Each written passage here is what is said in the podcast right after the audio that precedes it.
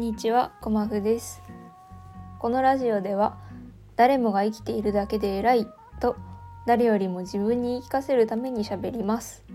どうぞ、ラジオ、あ、間違えた。どうぞ、カフェにいるような気分でのんびりとくつろぎながらお聞きください。はい。ということで、上手に言えましたね。はい。は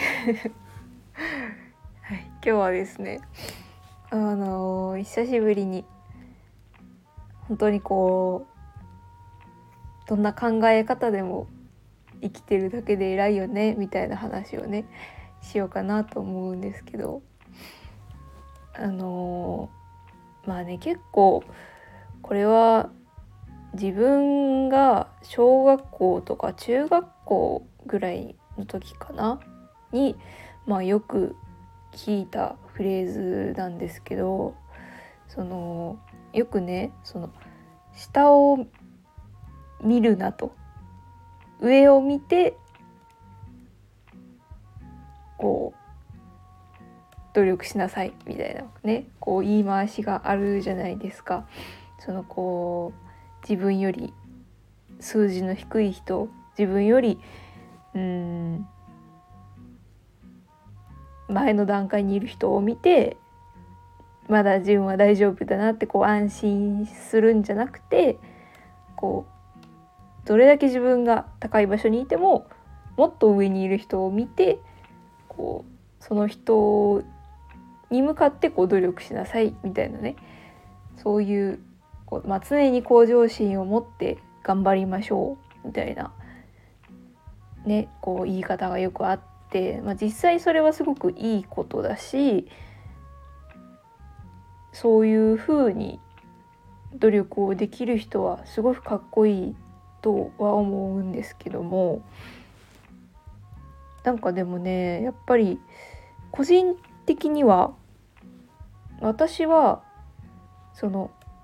下を見るという行為自体そんなに悪いことではないんじゃないかというふうにちょっと思ってるんですよね。うん、そのなんだろうな自分が本当に辛い時とかこう失敗してしまった時に自分と同じように失敗した人とか、まあ、自分と大体結果が同じような感じだった人を探したりとかうーんその過去に誰かこう自分と同じような経験をした人あるいはもっと自分よりもっと大変な思いをした人がいるんじゃないかっていうふうに考えること自体私はすごくいいことというかなんだろうな。無理にこう顔を上げるよりも実はそういうその自分と似た境遇の人を探すという行為の方がもちろん精神衛生的にもその人の後のこう行動のためにもいいことなんじゃないかなと個人的には思ってるんですよね。うん、っていうのもねその私自身が本当にここ23年ぐらい大変な思いをしてこう本当に立ち直れないんじゃないかとか、うん、こう生きるのをやめてしまいたいなと思うぐらい大変な思いをしていた時にそのやっぱりこうすがりつくように読んでいた情報こうす前を向く力をくれた情報っていうのは成功者の意見じゃなくて実際に自分と同じようにもしくは自分よりも大変な思いをした人の体験談がこう一番励みになったんですよね。例えばうん、自分の場合は摂食障害になってまあこう症状がひどくてとか大学を休学してとかそういう経験があったけどもでも例えばその摂食障害の体験を綴っている方の中にはうん例えば仕事ができなくなったりとかもう入院をしてこう生死をさまよった人とかももちろんいるし本当に一口に大変な思いをしたとかこううまくいかなかったと言ってもやっぱりこう人によってうん大小程度の大小があるんですよね。そこを探してあ私はこんなに大変な思いをした人もいるんだから私もまだなんとかなるんじゃないかって思えることっていうのはすごくありがたいことというかうんなんかねすごくエネルギーになるんですよね。でそこで気づいたのがその下を見るということとその人に敬意を払わないということは別だと思うんですよね。だから下を見るのと見下すのは違うんじゃないかと。見下すという言葉はもちろん下を見ると書くけれどもんなんだろうなただ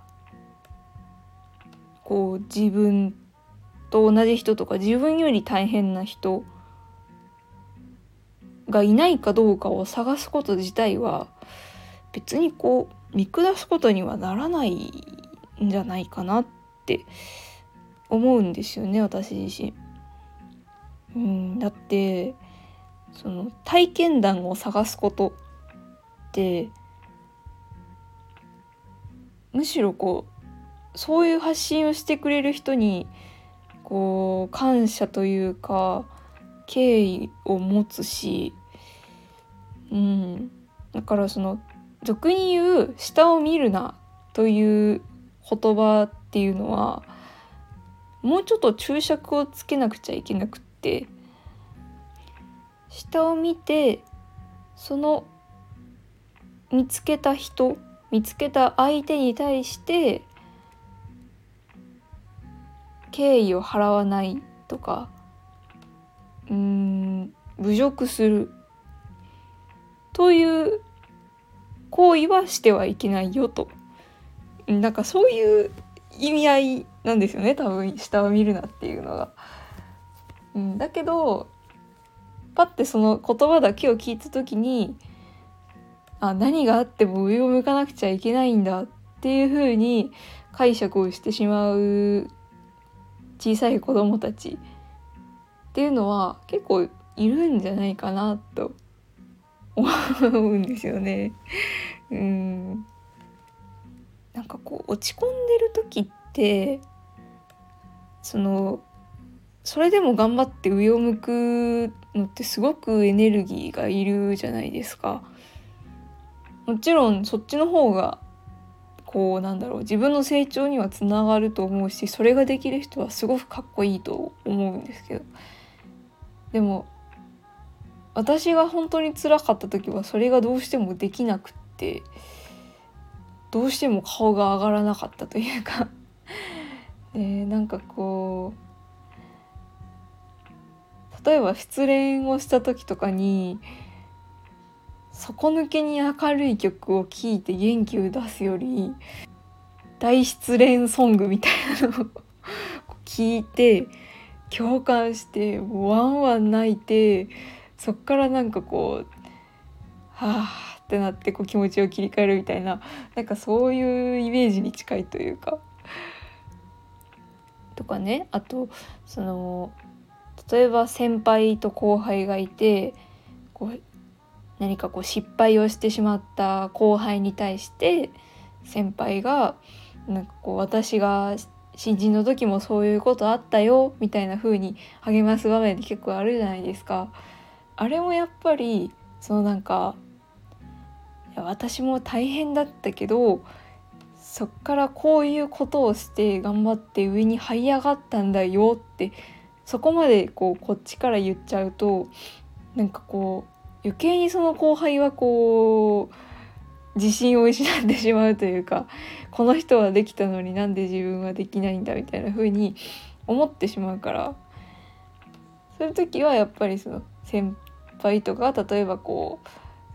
あ私もそういうことあったよ。なんかそういうことあるよね。みたいな風に共感をしてそこからこうミスをした後輩が先輩でもこういうことがあったんだっていう風に一旦こうなんだろう自分と同じ位置にいた人なんだっていう風に思ってじゃあそこからどう立ち直ったんだろう。って自分から思ってあのじゃあそこからどういうふうにこう立ち直ったんですかって向こうから聞いてくれて初めてこっちからこうオープンにするみたいなそういうなんだろうな相手の気持ちに寄り添って寄り添うことでこう相手がの気持ちが上に向くのを待つみたいなこうラリーがあると思うんですよね。からそれと同じでそれは自分にも反映されしていいと思うというかだからすごくやらかしたとかうまくいかないとか心が折れそうになるとかそういうことがあった時に自分と同じ失敗をした人のこう話を探してあ分かるなとかこの人こんな大変なこともあったんやっていうふうに思って共感していや大変だよなって私だけじゃないなってうんなんかこう一旦そこの時点で落ち着いてひとしきり落ち込んだ後でうんじゃあこの人はどうやって今この段階まで行ったんだろう。ってこう勝手に上が向い自分の気持ちが上を向くのを待つ。という流れでも私はいいと思うんですよね。もちろん時間はかかってしまうけれども。だから下を見るな上を見ろじゃなくてうん下を向いてから下を向いてたら勝手に上見てるよ っていうことなんですよね。うん、なんかそういうことはそういうことでもいいんじゃないかなって思うんですよね。なんか実際私はその下を見るなという言葉を本当に真に受けてしまって小学校とか中学校とかなんかすごく我ながら頑張り屋さんだったなというかちょっとこううん遠くを見すぎて足元すくわれるみたいなことが結構あったのでそれでも顔を上げなきゃ顔を上げなきゃ上を目指さなきゃっていう風にうん力が入りすぎてたんじゃないかなと思うこともあったのでうん。ぱりねこうどん底まで落ち込んで初めて気づいたことというか。うん、下を見る。下っていう言い方もまあそもそもどうなんだとは思うんですけれどもまあそのなんだろう。自分と同じレベルの人を探すという行為自体は全然悪いことじゃないんだということを今日はちょっとお話ししたいなと思って。はい。おしゃべりさせてもらいました。ちょっとなんかねうまくまとまらないというか。こう話があっちこっち行っちゃったんですけれども。うん。なんか少しでも共感してもらえたら嬉しいなと思います。はい。ということで、えー、質問とか感想とかレターとかあ間違えた。質問とか感想とかね。こういう話をしてほしいなっていうリクエストがあったら、えー、気軽にコメントとかレターとかいただけたら嬉しいです。概要欄に質問箱も設置してあるので匿名で送っていただければ非常に嬉しいです本当に何でも喜んで